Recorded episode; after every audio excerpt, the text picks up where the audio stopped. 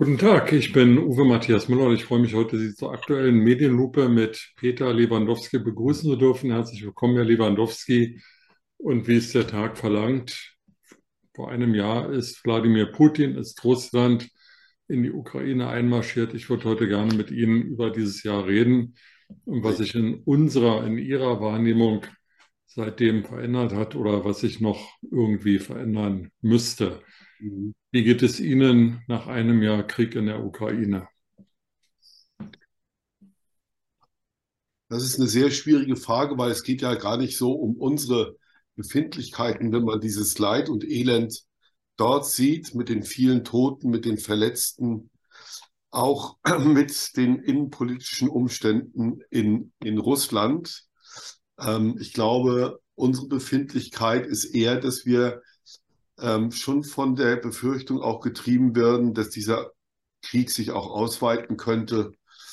Und ähm, ich habe weiterhin keine abschließende Meinung, welche Waffenlieferungen richtig sind und ähm, wie man mit diesem Krieg umgehen muss. Das ist eine ganz, ganz schwierige Situation momentan.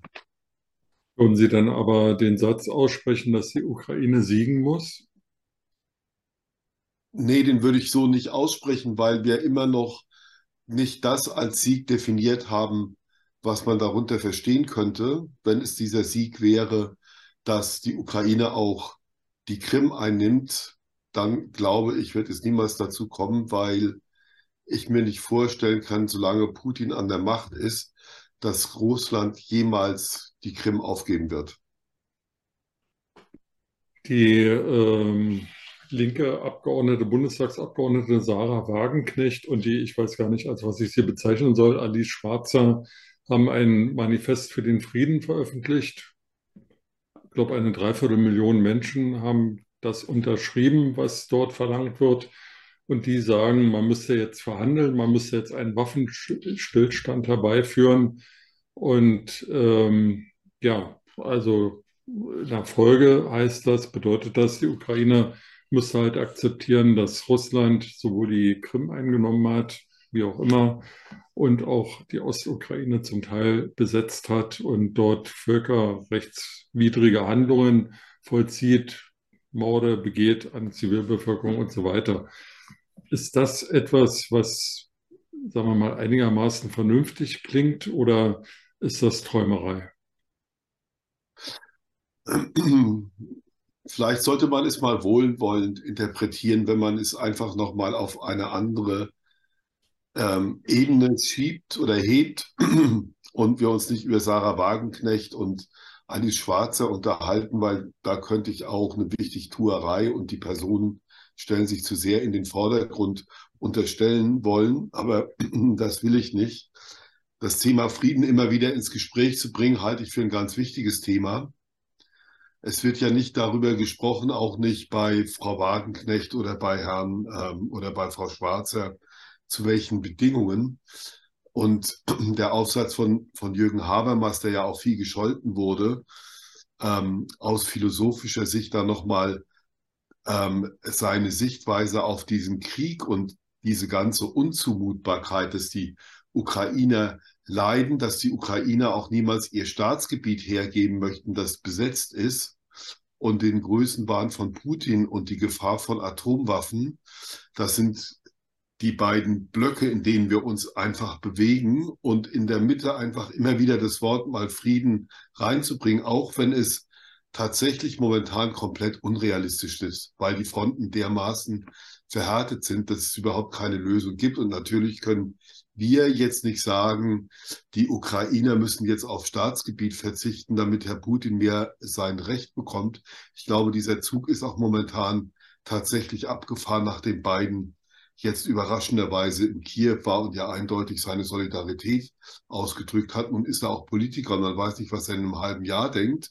Aber Bidens Schicksal ist wegen der pazifischen äh, Frage und der Auseinandersetzung mit China auch irgendwo oder Amerikas Schicksal mit der Ukraine ähm, verknüpft. Und das ist eine rote Linie. Und diese rote Linie, für die war Biden eigentlich schon in der Auseinandersetzung in Syrien unter der Obama-Regierung gewesen mit der damaligen Außenministerin Clinton. Und das heißt, die Fronten sind eigentlich ganz klar definiert. Und ich glaube, es wird ein neues Bedrohungsszenario geben über Moldau aus innenpolitischen Gründen heraus. Es wird was in Belarus passieren. Und wie sich das dann in irgendeiner Form zurechtruckelt mit einem auch verblendeten Kreml-Chef, muss man wirklich so sagen, dass man da auch keine Strategien mehr dahinter so richtig erkennen kann, egal was er sagt. Das ist die spannende Frage. Und ähm, ich glaube, dass wir auch taktische Atomschläge leider nicht ausschließen können. Und dann ist es die Frage, können wir uns das überhaupt vorstellen, was es bedeutet, weil Sie nach meiner Befindlichkeit gefragt haben. Ich kann mir das überhaupt nicht vorstellen. Ich habe ähm, in unserem Sender Deutschlandfunk vorgestern Abend ein Feature gehört über eine Frau und deren Eltern. Die Frau lebt in Berlin. Die Eltern knapp über 60 Kulturschaffende. Die haben bis zum 24., als es losging, nicht daran geglaubt, dass es Krieg geben wird und konnten sich das auch nicht vorstellen. Und als es dann losging, haben sie im Nachhinein gesagt, Feuerwerk hat sich immer schlimmer und bedrohlicher angefühlt als auf einmal diese Luftangriffe. Und das macht es alles von unserer Befindlichkeit her noch viel, viel schwieriger. Aber ich glaube schon, dass Putin auch in seiner Verblendheit noch nicht am Ende des Einsatzes seiner Mittel angekommen ist, weil er auch innenpolitisch ganz große Schwierigkeiten hat und auch von rechten Leuten auch sehr, sehr gedrängt wird. Also der Wagner-Chef ist ja ein sehr, sehr fordernder, auch nach Munition und so weiter und so fort. Da wird auch weiter ähm, getrieben von diesen Kriegstreibern. Herr Lewandowski, Sie haben die Reise von Joe Biden äh, nach Kiew angesprochen. Ähm, ich will auch auf die Reise von äh, Volodymyr Zelensky nach Paris vor einigen Wochen verweisen. Da war dann zum Abendessen auch der Bundeskanzler eingeladen. Der durfte dann dazustoßen ähm, in Kiew und jetzt bei der anschließenden Konferenz in Polen, in Warschau, war Olaf Scholz nicht dabei, als Joe Biden in Kiew mit Volodymyr Zelensky gesprochen hat, hat der Bundeskanzler in Duisburg einem Länderspiel der DFB Frauenfußballnationalmannschaft zugeschaut. Glauben Sie, dass unsere Regierung den Ernst der Lage richtig verstanden hat? Nein, als ich ihn da auf der ähm, Tribüne mit dem söderschen schlumpfigen Grinsen sah, musste ich auch grinsen, aber ich glaube, es rückt sich da jetzt auch was zurecht. Putin will nicht mit Scholz verhandeln, Putin will auch nicht mit Macron verhandeln, aber Frankreich ist eine Atommacht und damit ist es auch eine Weltmacht. Das ist Deutschland nicht. Und Deutschland kann diese Führungsrolle, die immer wieder angetragen wird, kann es in diesen Fragen einfach nicht erfüllen oder es ist dann nicht der richtige Zeitpunkt da. Und deswegen verschiebt sich da auch wieder was in der Ordnung zurück in eine alte Zeit. Der Besuch von Biden war schon ein eindeutiges Signal an Putin. Wenn, wenn, dann musst du auch mit mir reden und wir müssen auch reden. Und ich stehe aber fest an der Seite der Ukraine. Das hat auch Putin getroffen, das nimmt er ernst. Wenn jetzt ein Bundeskanzler dahin fährt oder ein Oppositionsführer wie Herr Merz, das ist nicht in seinem Relevant Set einfach, denn sein Ziel war immer, dass er wieder auf Augenhöhe mit den Amerikanern kommt. Das kommt er jetzt auch, auch auf eine sehr unbequeme Art und Weise. Ich will doch nochmal bei der Bundesregierung bleiben. Äh, es gibt die Zeitenwende mit dem schrecklichen Wort Sondervermögen von 100 Milliarden für die Bundeswehr. Und in der gleichen Rede hatte Bundeskanzler Scholz angekündigt, dass zukünftig das NATO-Ziel von 2% des Bruttoinlandsproduktes für Militärausgaben erfüllt werden würde. Seine eigene Partei, die SPD, schießt da nun dagegen und sagt, nee, nee, 100 Milliarden sind ja genug. Und ähm, davon muss die Bundeswehr jetzt mal zehren und von 2% sei überhaupt gar keine Rede. Kann sich Bundeskanzler Scholz gegen Saskia Esken und Rolf Mütze nicht durchsetzen? Die große Frage ist, ob die, ähm, die Koalition insgesamt auch mit allem, es ist ja nicht nur die SPD, die dahinter steht, und das ist auch die Frage, die ich Ihnen nicht beantworten kann, um ganz ehrlich zu sein. Ja.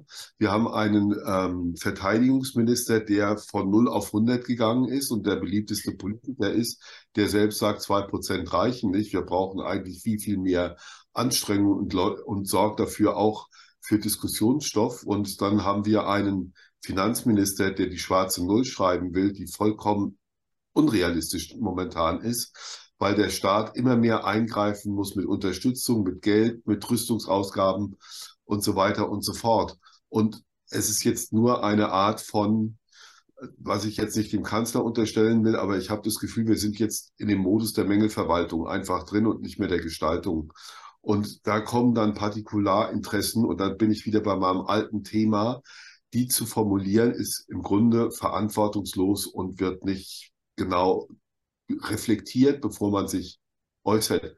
Die Zeiten haben sich dermaßen brutal verändert, dass ein bisschen mehr Ruhe auch in der SPD eigentlich wirklich tatsächlich vonnöten werden. Also ähm, die Frage einfach zu stellen, wir geben nicht mehr für die Bundeswehr auf, wir kommen auch an den Punkt, wo wir Waffenlieferungen einstellen oder Munitionslieferungen einstellen. Welche Konsequenzen hat es für die NATO, die sich verstärkt auf die Ostflanke konzentriert? und auch weiter konzentrieren muss, wenn was in Moldau und Belarus passiert. Ähm, und ich glaube, wir müssen unsere Prioritäten anders definieren. Und davon sind wir momentan ganz, ganz weit entfernt. Herr Lewandowski, ich danke Ihnen. Ich weiß, Sie sind in großem Zeitdruck, aber ich glaube, es war wichtig, dass wir heute ein Jahr nach dem Beginn des Ukraine-Krieges, ausgelöst durch Russland, nochmal miteinander sprechen. Vielen Dank für Ihre Zeit. Vielen Dank. Bis dann. Schönen Tag, trotz allem, Herr Müller. Tschüss. Danke Ihnen auch.